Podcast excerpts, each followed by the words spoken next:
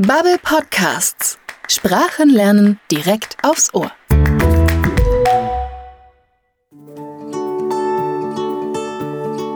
Hallo und willkommen zu unserem Podcast auf Sprachreise. Heute reisen wir gemeinsam nach Wisconsin, in den Norden der USA.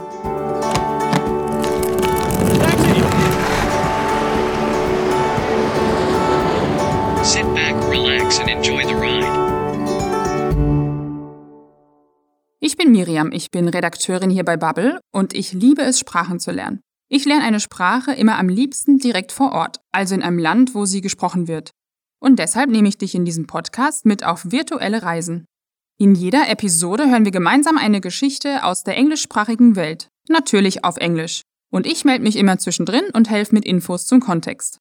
Es wird auch immer einen sprachlichen Fokus geben, auf den ich dich jeweils hinweise, zum Beispiel ein Grammatikthema. Aber Achtung, das ist kein Grammatik-Podcast. Das Wichtigste ist, dass dir unsere Geschichten Spaß machen. Und wenn doch alles zu schnell geht, hör dir am besten die Geschichten zwei- oder dreimal an. Ich bin selber immer total überrascht, wie viel mehr ich beim zweiten Hören verstehe. Den Text zum Mitlesen gibt's auch. Auf bubble.com slash podcasts findest du die vollständige Mitschrift. Okay, die erste Sprachreise beginnt.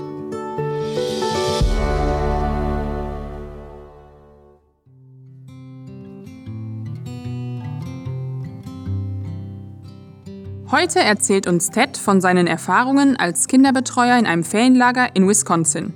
Wisconsin ist vor allem bekannt für seine Käseproduktion. Also stell dir grüne Wiesen, Kühe und große Seen vor. Ted hat mir erzählt, dass der Rest der USA die Menschen in Wisconsin als Cheeseheads, als Käseköpfe bezeichnet. Um Käse geht es nicht direkt in seiner Geschichte, aber Essen spielt eine wichtige Rolle. Um genau zu sein, erzählt er uns von einer Essensschlacht, einem Foodfight.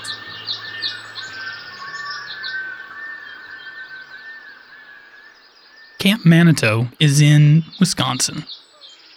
I started going there when I was eight years old. And every year I went to summer camp for one week. It was always the best part of the summer. We played games, sang songs, had campfires, went swimming, and made friends. I loved it.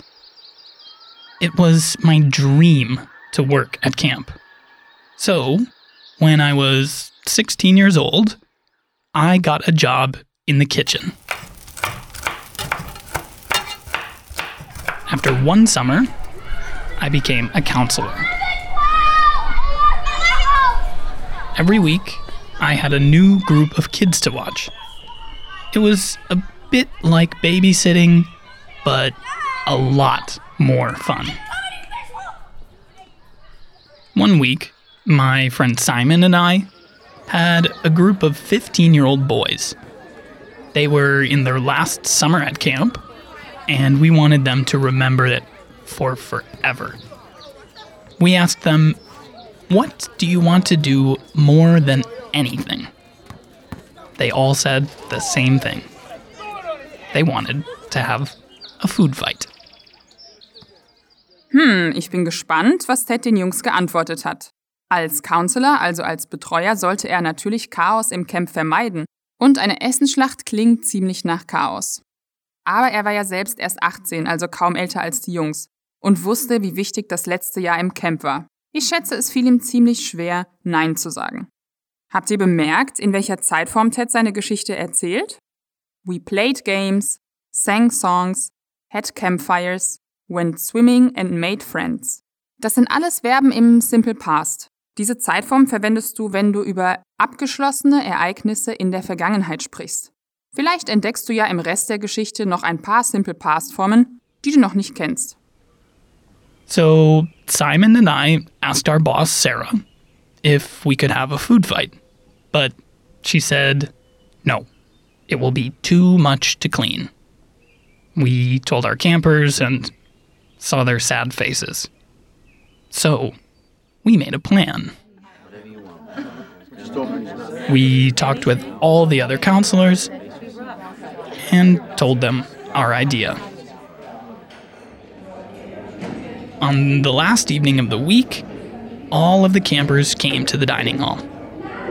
They wore their old, dirty clothes. We were ready. We went inside and waited for everyone to get their food. Then, Simon and I stood on a chair and said, Sorry, Sarah, but food fight! It was an explosion. 200 kids picked up the food on their plates and started to throw it. The room was filled with flying tater tots, green beans, corn, milk, juice, and cake. It was just like a movie. After only 30 seconds, the camp director ran into the room and shouted, Everyone sit down now! All of the counselors come outside! She was not happy. She shouted at us for a long time and then told us to go inside and clean. We went back in and spent the next few hours cleaning all of the food from the floors, windows, walls, and even the ceiling. Also wenn 200 Kinder Essen durch die Gegend schmeißen, bleibt nichts sauber. Grüne Bohnen, Mais und Tater Tots, an der Decke, am Boden, an den Wänden. Aber was sind überhaupt Tater Tots? Ich habe mal eine Bildersuche im Internet gestartet und rausgefunden, dass es so eine Art Mischung zwischen Rösti und Kroketten sind. Das stundenlange Putzen war für Ted und die anderen Betreuer natürlich schon eine ziemliche Strafe, aber wahrscheinlich gab es noch weitere Konsequenzen. We cleaned, then we went back outside, and all of the campers cheered. They said it was their favorite part of camp, and they would always remember it. Sadly, I lost my job because of the food fight. I wasn't fired, but I was asked to leave and didn't work at camp the next summer. But I'm happy with the way things ended. Just like the kids, the food fight is my favorite camp memory. I will always remember the sounds of laughter and the smiles on the faces of the campers.